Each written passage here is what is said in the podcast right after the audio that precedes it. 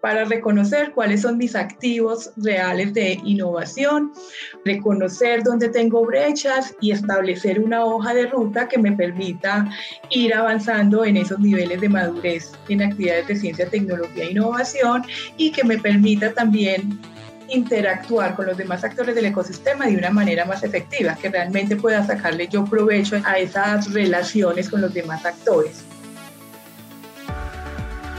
Caracol Podcast presenta Amigos TIC, tercera temporada.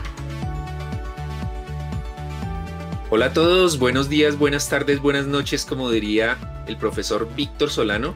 Iniciamos una nueva sesión y emisión de Amigos TIC con, en una semana en la que estamos grabando, en la que tuvimos noticias de Marte y una colombiana destacada, en la que se han resaltado eh, mujeres que están haciendo cosas grandes en la tecnología, la innovación y la ciencia en Colombia. Así que, pues hoy tenemos una mujer invitada, pero antes voy a darles paso a nuestros amigos TIC de planta, arroba Santiago Pinzón Galán. Buenos días, buenas tardes, buenas noches. Aquí estamos, qué bueno estar aquí con todos. Bienvenido y bueno, esta fue su semana con lo de la NASA, ¿no? Total, yo sí lo me pegué a cuatro pantallas con la familia, con los hijos, con, con mi hija sobre todo. Muy emocionante y refrescante ver que podemos pensar en otras cosas, pensar más allá, no tanta polarización, no tanto fake news, sino pensemos en que podemos tener un mundo mejor o mirar lo que pasa alrededor de nosotros. Y una anécdota, mis hijos dicen, eh, ¿por qué no salió tal persona o el otro? Están hablando de diferentes personajes de, de películas porque les parece lo más normal es que nos encontremos con alguien en Marte y no es extraño tener otra vida en, otro planeta. Muy bien, muy bien. Y ahora, Joler Restrepo PhD. Ya lo ponen la firma y todo, mírenlo. Claro, había que ponerlo, esta vez lo puse porque ya, que siempre Mauricio lo, lo, nombra, pues hay que, hay que mostrarlo. Un saludo muy especial a todos, Santiago, Mauricio. Y Jorge con el PSD ya, ya, ya no le puede fallar el micrófono, ya aprendió a manejarlo. Sí, sí, eso fue una vez un lapsus y, bueno. Una vez. una vecesita. Muy bien. Arroba Emilia Restrepo, bienvenida. Bueno, bienvenida. Feliz de estar aquí con ustedes nuevamente. De verdad que siempre con estos amigos TICS y con esta invitada tan especial. Qué placer. Emilia, creo que también estuviste muy emocionada en familia con, la llegada a Marte, ¿no? Muy emocionada y, de verdad que es algo para resaltar que hoy vamos a, tratar un poquito ahora más adelante. Muy bien, aunque dice la leyenda que nadie tan emocionado como Santiago y su familia, que estuvieron más emocionados que Diana Trujillo, dice la leyenda. Es verdad, esa, esa barra por ella como dice Emilia, es orgullo colombiano para muchas generaciones. Muy bien, y nuestra invitada de hoy, muy especial, Lina María Taborda. Ella es profesional con más de 18 años de experiencia en, el sector TIC. Es ingeniera telemática de la Universidad de Manizales, eh, de la Universidad Católica de Manizales, y bueno, lleva una trayectoria amplísima en sector público, sector privado. Fue directora de Intersoftware, Trabajó como directora ejecutiva en, Intersoftware, directora de desarrollo de la industria TI en el Ministerio TIC y ahora es directora de proyectos en co-crear proyectos y nos va a hablar de un tema que, del que no hemos hablado en nuestras 120 y tantas emisiones, que es proyectos de ciencia y tecnología, que es un tema clave. Lina María, bienvenida. Bueno, pues muy buenos días, buenas tardes y buenas noches. Me uno al saludo de los amigos TIC. Feliz de poder compartir este espacio con ustedes, compartir desde mi experiencia cómo eh, se puede avanzar en actividades de ciencia, tecnología e innovación en nuestro país, los retos que ello implica y pues finalmente una gran pasión eh, que he desempeñado durante muchos años. Muy bien, eh, nos falta el profesor arroba Solano o como lo bautizó Santiago, eh, profesor milenario.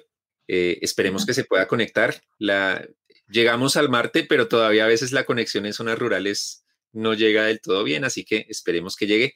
Bueno, entonces empecemos ahora sí y arranquemos. Lina María, me gustaría arrancar, pero pues ya empezar, empieza la conversación.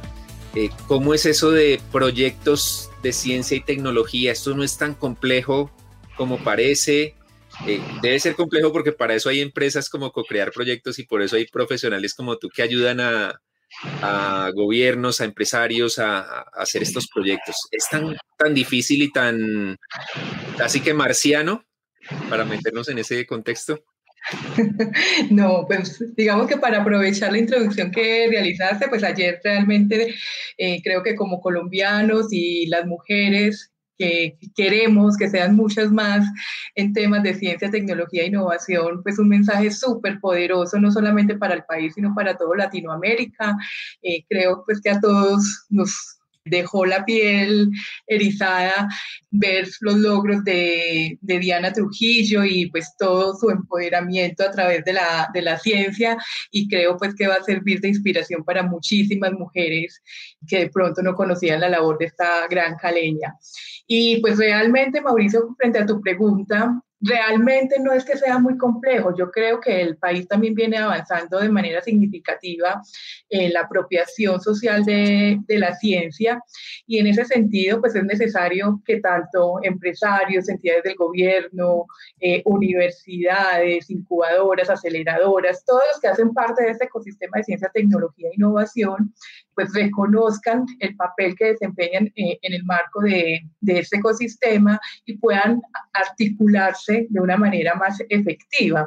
Realmente lo que nosotros hemos visto durante estos años es que existen más mitos, temores en gestionar actividades de ciencia, tecnología e innovación y lo que hacemos, digamos, en empresas como CoCrear, que hay muchísimas por fortuna también en, el país, es acercar ese lenguaje de la ciencia, tecnología e innovación a los negocios, a los territorios, a los ciudadanos, para que pues realmente evidencien que no es algo tan sencillo ni tan marciano como, como, como lo dice, sino que lo podemos aplicar a los contextos reales. Y pues de eso, digamos que quisiéramos explorar varios ejemplos para que tanto empresarios, eh, entidades públicas y ciudadanos pues puedan hacer parte de ese ecosistema y aportar de manera significativa. Creo que ese es un esfuerzo de todos, pero el país lo ha entendido y para ello ha creado toda una institucionalidad que facilita esa articulación. Lina, una, una inquietud. Cuando hablamos de proyectos de ciencia y tecnología, ¿qué es un proyecto de ciencia y tecnología como top 3 de ejemplos? Eh, porque la gente puede hablar de la piscina de olas, que hemos visto mucho de esos ejemplos, hemos visto de la capacidad de tener una creatividad para decir que un andén es un proyecto de ciencia y tecnología, o para decir que necesitamos otras circunstancias, pero cuando uno mira regalías, o sea, todos esos términos, ¿qué es un proyecto de ciencia y tecnología? Perfecto. Nosotros podemos identificar que estamos realizando actividades de ciencia, tecnología e innovación. Uno, si estamos generando nuevo conocimiento. Dos, si estamos aplicando conocimiento a, un contexto real, pero más a modo de prototipo, de, laboratorio, es la aplicación de ese conocimiento en contexto real. O tres, si estamos generando un nuevo producto, un nuevo proceso o mejorándolo significativamente. Digamos que esas son como las tres características principales para yo identificar si realmente estoy realizando inversiones en ciencia, eh, inversiones y actividades en ciencia, tecnología e innovación. MinCiencias, que digamos es la entidad rectora de la ciencia, tecnología e innovación en nuestro país, eh, utiliza eh, unos niveles de madurez tecnológica para saber dónde, en qué actividades estamos realizando de acuerdo a unos niveles de madurez que van del 1 al 9. Me explico. Si yo estoy realizando una investigación básica, mi nivel de madurez tecnológica puede estar ubicada en el nivel 1. Si ya esa investigación no es solamente básica, sino que es una investigación aplicada o experimental, puedo estarme ubicando en el nivel 2 y en el nivel 3 si ya estoy aplicando ese conocimiento a un prototipo, es decir, voy a realizar un desarrollo tecnológico para validar su funcionalidad, ya puedo estar ubicado entre los niveles 4 a 6 más o menos. Y si ese desarrollo tecnológico yo ya lo voy a introducir al mercado, ya estamos hablando de los más altos niveles de madurez tecnológica que son los relacionados con la, con la innovación. Entonces, digamos que de esa manera podemos identificar si realmente estoy haciendo inversiones en actividades de ciencia, tecnología e innovación y en qué tipo de actividad estoy haciendo esas inversiones o esos esfuerzos. mi pregunta es, ¿cómo acceder a eso? Porque uno ve que seguramente hay muchos buenos proyectos allá e incluso la empresa privada eh, veo que le cuesta mucho trabajo entender cómo acceder, cómo preparar la documentación, cómo realmente poder hacer que se pueda, que, que se logre. Sí, Emilia, hay, muchis, hay muchas oportunidades. Realmente, pues digamos que ha sido muy normal que dentro del ecosistema indiquemos que el país está realizando unas inversiones muy pequeñas en ciencia, tecnología e innovación por el presupuesto, digamos, de inversión que tiene MinCiencias como entidad rectora.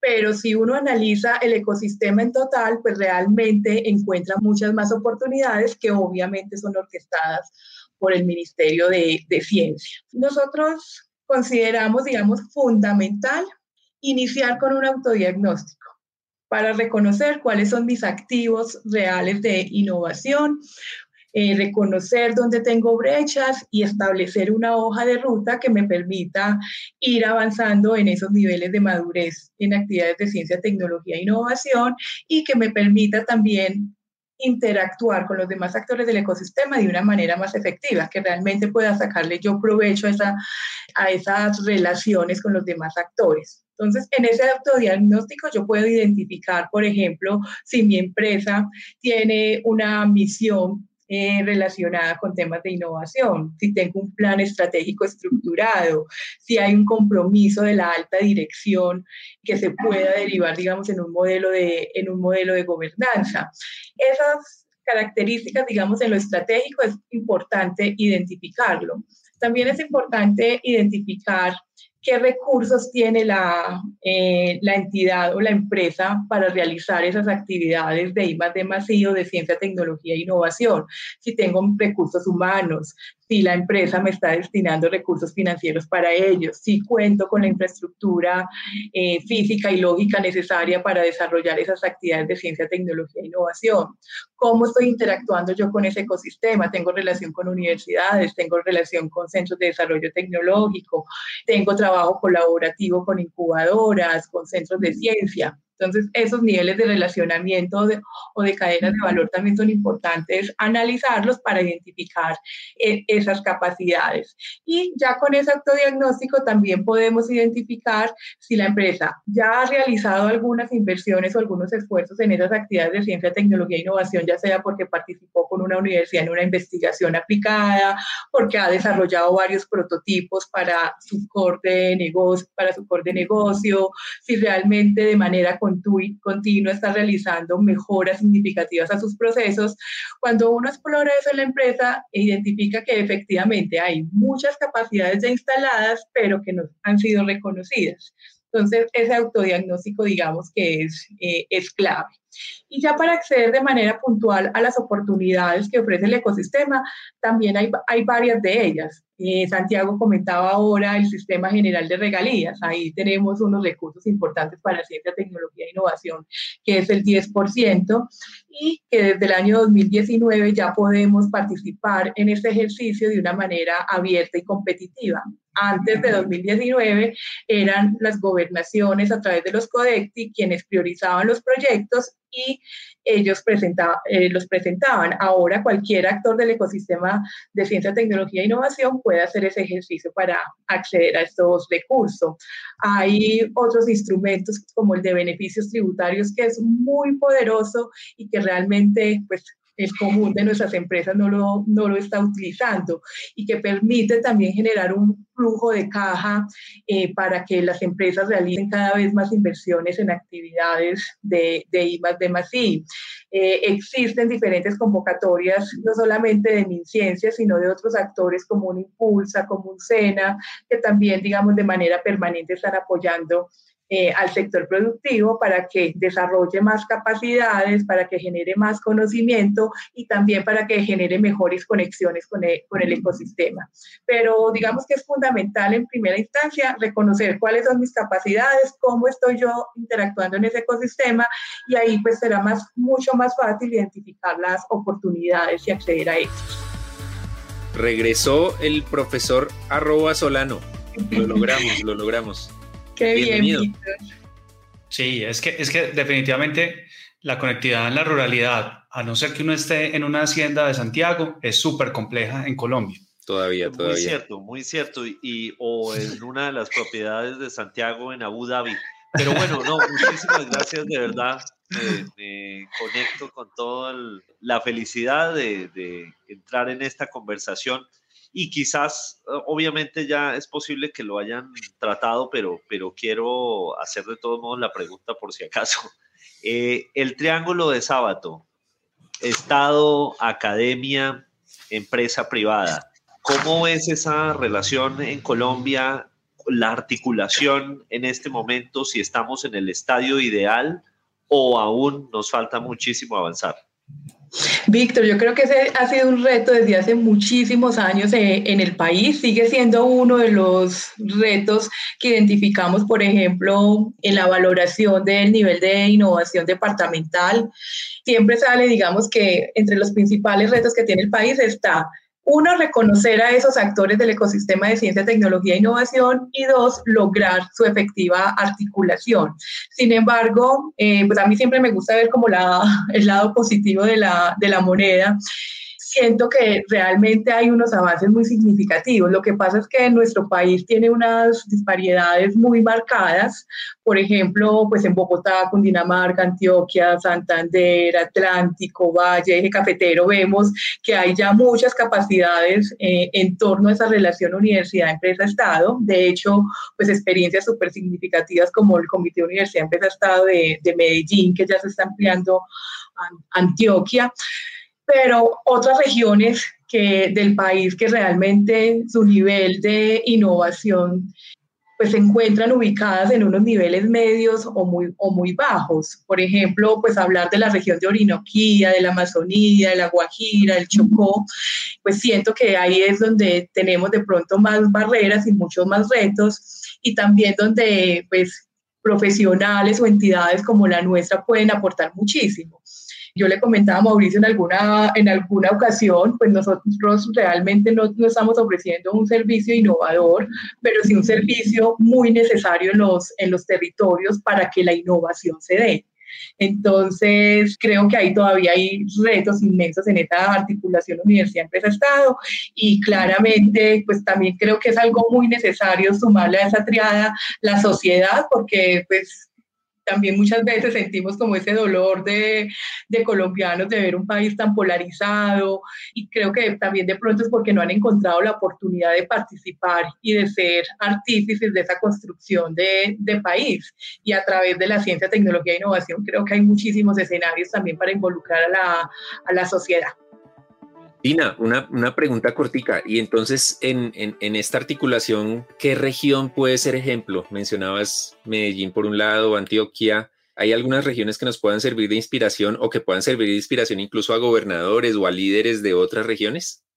Sí, pues yo creo que el ejercicio que por muchos años ha venido realizando Medellín, área metropolitana, allí encontramos unos esfuerzos de articulación muy, muy valiosos que han sido replicados en otras regiones del país. Bogotá también tiene, digamos, un ecosistema maduro, digamos que a veces es más difícil la articulación en, en ciudades como, como Bogotá, pero pues digamos que se han hecho unos esfuerzos muy valiosos que se deben resaltar y que también han sido replicados en otras, eh, en otras regiones.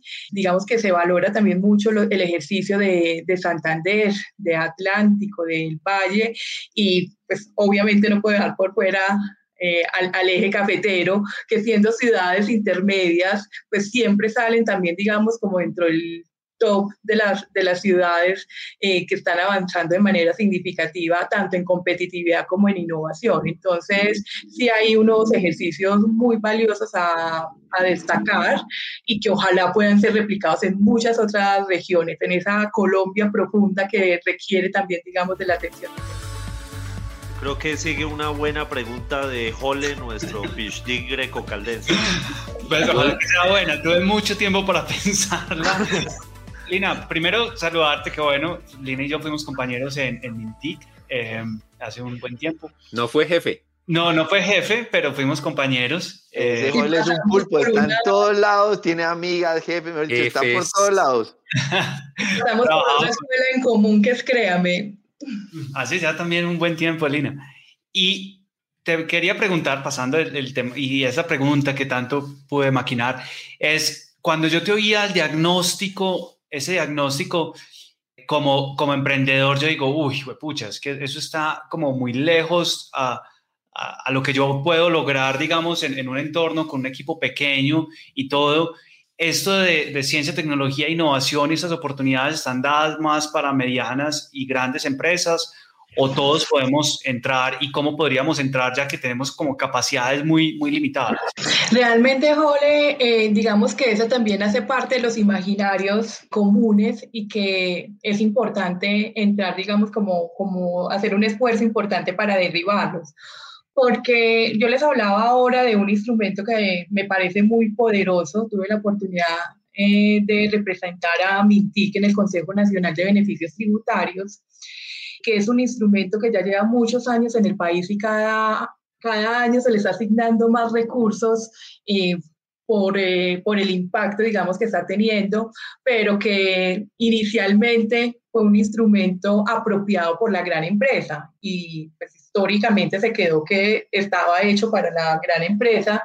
Y realmente desde las entidades de gobierno que participan en este consejo, pues se ha realizado un trabajo importante para acercar eh, esas oportunidades a la micro, a la pequeña, a la mediana y obviamente que la gran empresa pues continúe participando porque pues también son eh, esfuerzos valiosos que se pueden replicar y que inspiran. Pero por ejemplo en este instrumento de beneficios tributarios eh, hay puntaje adicional en la evaluación del proyecto si yo soy una MIPYME y eso muchas veces lo, lo, lo, desconocemos. Yo también, digamos que como el instrumento está hecho para entidades que eh, contribuyentes, si yo soy una micro, una pequeña empresa y no, pues tengo, digamos que mis impuestos no son tan altos para desarrollar de pronto un proyecto de 100, 200, 500 millones de pesos, yo también me puedo asociar con otros, con otros empresarios y el beneficio me va a aplicar en proporción a las actividades que yo desarrolle eh, en ese proyecto.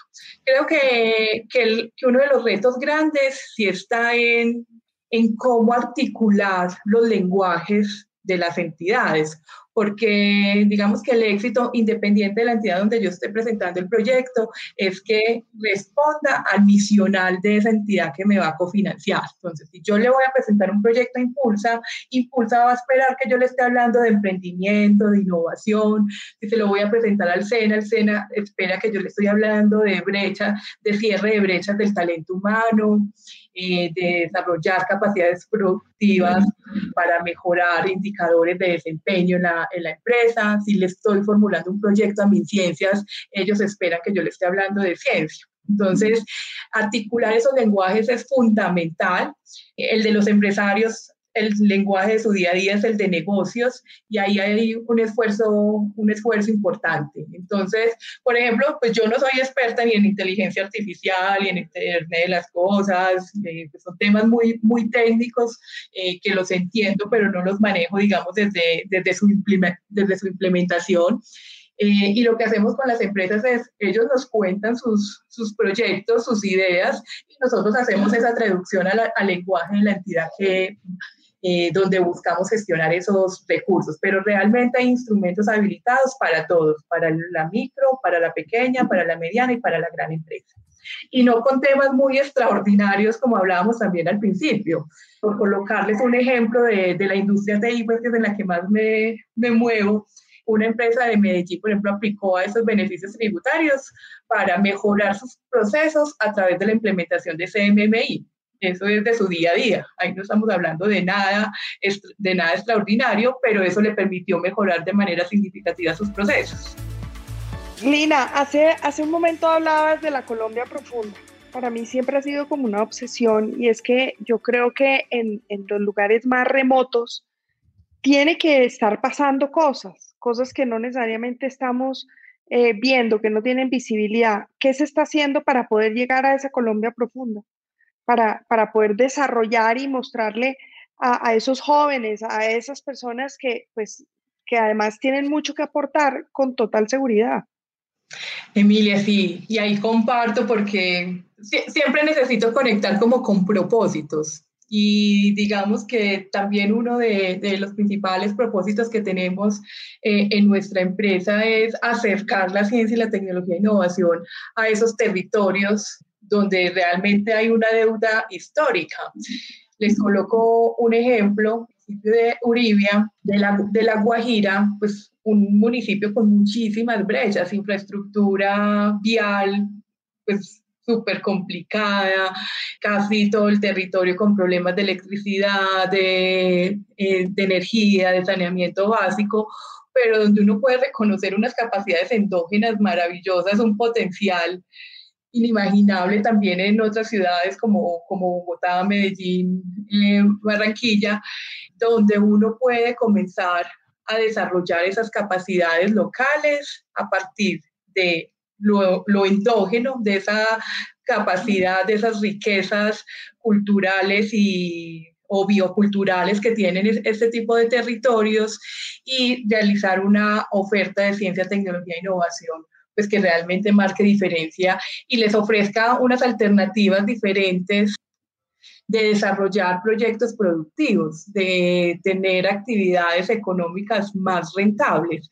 Entonces, pues creo que realizar ese tipo de, ejercicios de reconocimiento de esas capacidades, de esas potencialidades en esa Colombia profunda, eh, pues permite identificar todo el potencial, porque pues realmente no es de retórica, nuestro país es demasiado rico en esa biodiversidad y, y en ese digamos, esas capacidades que tiene la gente también para eh, sacar adelante iniciativas. Simplemente tenemos que darles las herramientas.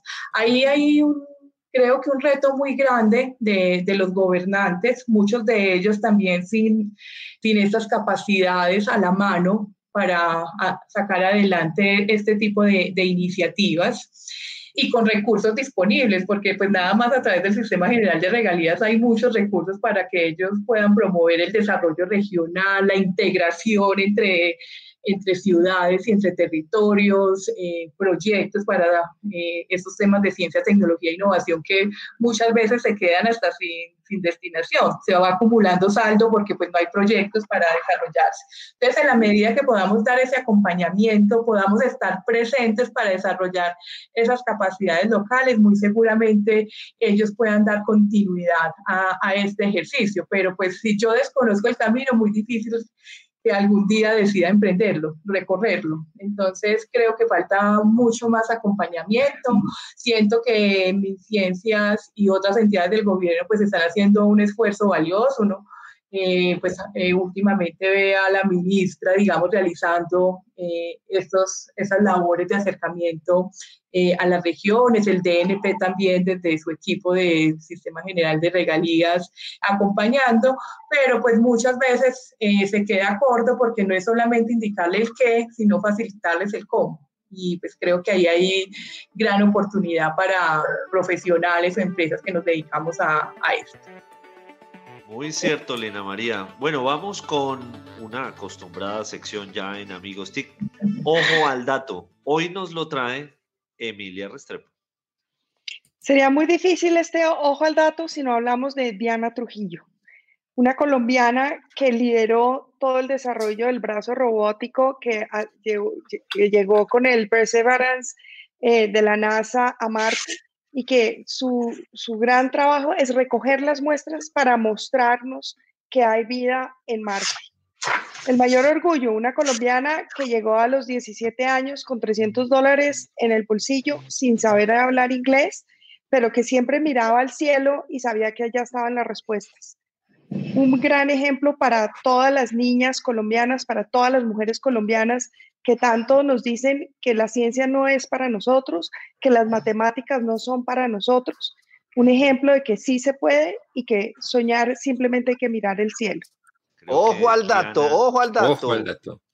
Diana nos dio un buen ejemplo, mandó un mensaje contundente de la aproximación a las ciencias, de que los colombianos podemos, de que las mujeres no tienen eh, absolutamente nada de que acomplejarse. Al contrario, nos dan muchísimo ejemplo y la historia de vida de Diana Trujillo eh, con la NASA así lo come.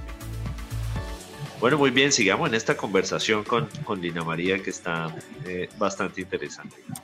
Tenía Santiago una pregunta para... Sí, yo, yo, yo no me quedo como Jole tratando que nos dejen hablar, entonces de alguna manera se manifiesta uno para que lo dejen a uno hablar. Lina, con todo lo que nos contaste y, y relacionando un poco la pregunta de Emilia, ¿cómo logra uno cooperación internacional para proyectos de ciencia y tecnología? ¿Qué tanto se está eh, materializando, por ejemplo, con COICA? Los coreanos son muy buenos en eso.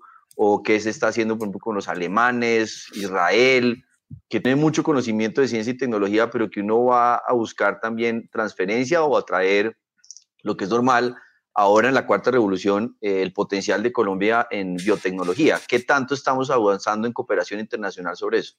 Perfecto, Santiago. Pues yo creo que, que ahí hay también un camino importante por, por, recorrer. Son de pronto procesos un poco, pues que requieren un poco de estructuración y de tiempo, digamos, para, para materializar esos eh, convenios de cooperación internacional. Pero, por ejemplo, en el índice de global de, de innovación, muchísimos países para tomar como, como referencia. Que nosotros ocupamos, creo que es la posición 67 de 129 países que se analizan en este, en, en este índice. Digamos que hemos venido perdiendo también posiciones en ese, eh, en ese análisis, en esa evaluación, y hay países, digamos, eh, que podemos tomar como, como referencia. Es, digamos, en, en, en el hemisferio nuestro, pues está Estados Unidos, Chile, que viene realizando eh, ejercicios muy valiosos en temas de, eh, de, la apropiación de la ciencia, tecnología e innovación. Podemos estar hablando, eh, como bien lo, lo mencionas, países que cooperan mucho con nuestro país, como, como Japón, una relación también que se está como fortaleciendo con, con Singapur. yo creo que ahí todavía hay muchas oportunidades para, para explorar, no solamente eh, en términos de, ciencia, tecnología e innovación, eh, sino también en un gran reto que es transversal, digamos, a estos temas de innovación y de competitividad, que es el desarrollo del talento humano, porque siempre también lo encontramos como en el primer renglón de, los retos que tiene, eh, que tiene el país. Necesitamos más talentos, mejor talento, y más, digamos, en este contexto actual de la cuarta revolución industrial, donde no solamente es requerido por, por una industria tecnológica, sino por todos los sectores de la, de la economía. Entonces, en esa, en esa línea, digamos que podemos aprovechar eh, muchas de las oportunidades, experiencias de éxito que también pueden inspirar al país y buscar pues esos procesos eh, no solamente de transferencia de conocimiento, sino también de transferencia tecnológica. De ahí también digamos que podemos hacer uso de, de, instrumentos valiosos como el de vigilancia tecnológica o el de inteligencia competitiva para identificar, dependiendo del sector, de la actividad económica que realiza mi empresa o de los eh, digamos, del potencial que quiero desarrollar en mi región, qué casos de éxito eh, quisiera referenciar, con quién, con qué actores internacionales debería comenzar ese, ese relacionamiento para poder desarrollar esa propuesta de valor, ya sea en mi empresa o, o, en mi territorio, que es como de alguna manera lo ha hecho también Medellín, esa cercanía con Barcelona que le ha permitido tomar como pues referentes muchas de las iniciativas que han hecho pues que Medellín sea reconocida como una de las ciudades innovadoras del país. Excelente. Bueno, vamos con otra sección importante de Amigos TIC, pensando en voz alta. Hoy con Jorge Unmute Restrepo. Gracias, Víctor. Y, y, bueno, hoy estamos hablando de ciencia y mi pensar en voz alta es la preocupación tan grande que tengo de, de ver cómo muchas personas eh, se están alejando de, de la ciencia y están empezando a no creer en la ciencia muy permeados por teorías de conspiración, por eh, datos que vienen más de, de, las redes sociales, de, bueno, hay, mucha basura eh, por ahí, entonces, por ejemplo, la gente eh, tiene temor en vacunarse porque piensa que, que, hay un chip en la vacuna o porque no, no hubo suficiente rigor en, en el desarrollo de las vacunas. Entonces, yo creo que es muy importante, eh, como hemos hablado en este capítulo y en muchos otros, de volver a difundir la ciencia, eh, democratizarla, contarle a la gente qué es la ciencia, cómo, cómo es el método científico, cómo, eh, por ejemplo, ninguna vacuna es porque una autoridad, una sola, un dictador, el que sea, eh, dijo, sí, esa vacuna sirve, sino que es toda una comunidad científica la que está detrás de un desarrollo como la vacuna o como llegar a Marte, porque seguramente mucho y una comunidad que a mí me aterra, que está creciendo a pasos agigantados, que son los terraplanistas, seguramente están diciendo que no, que eso es todo un montaje. Entonces, eh, mi pensar en voz alta es volvamos a creer en la ciencia, sigamos creyendo en la ciencia y los que estamos convencidos de esto, difundamos cada vez más qué es el, qué es el método científico, qué es la comunidad científica, por qué un desarrollo científico es avalado y por qué podemos confiar en él. Víctor. Víctor, Víctor de News, nuestro conductor. Bullying, el bullying se le devuelve. Se le devuelve. Ojo con lo que dice que se le devuelve. El efecto boomerang. Eh, tal cual. Tal cual. qué, qué, pena con Lina María, qué pena con nuestros audiencias. Matones de ustedes. Ya estaba preparada. Muy complicado, muy complicado. Bueno, eh, Mauricio tiene, tiene la última pregunta de este episodio. Pregunta cortica. Bueno, en 2017 se reveló que muchos recursos de, de ciencia, tecnología se estaban yendo en asaderos de pollo, en spas eso creo que le hizo mucho daño, Lina, al, tema porque pues un pequeño empresario dice, eh, eso se va es para los de siempre y para los corruptos.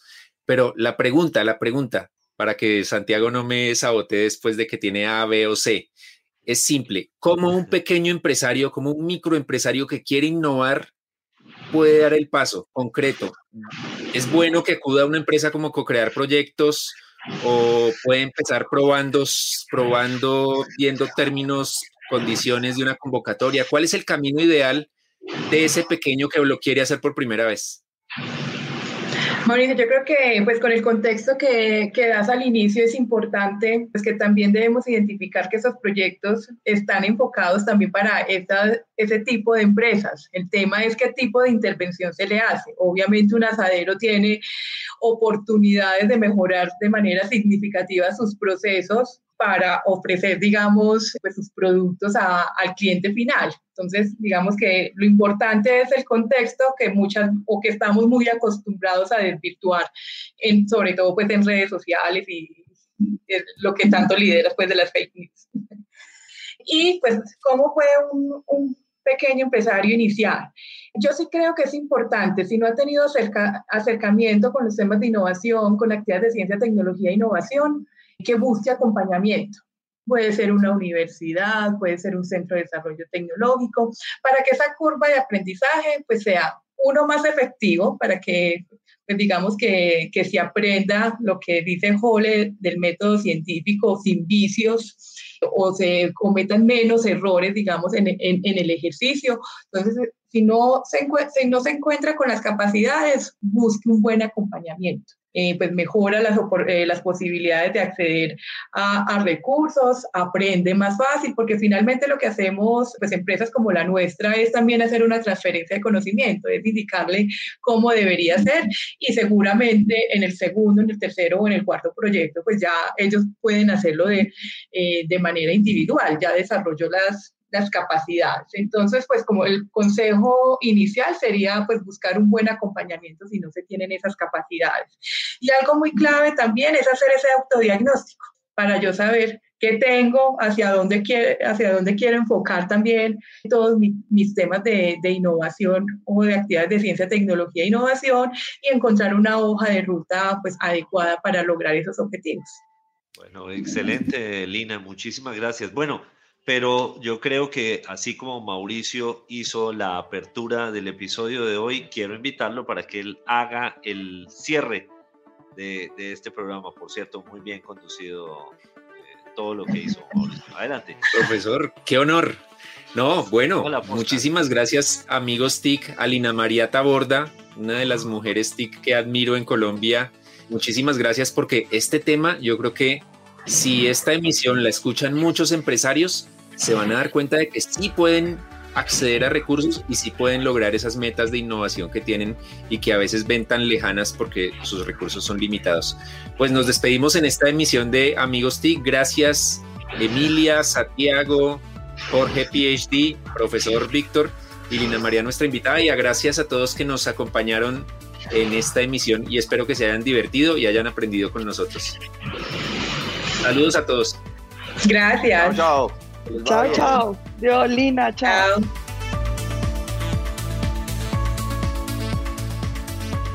Encuéntranos en Instagram como arroba caracol podcast.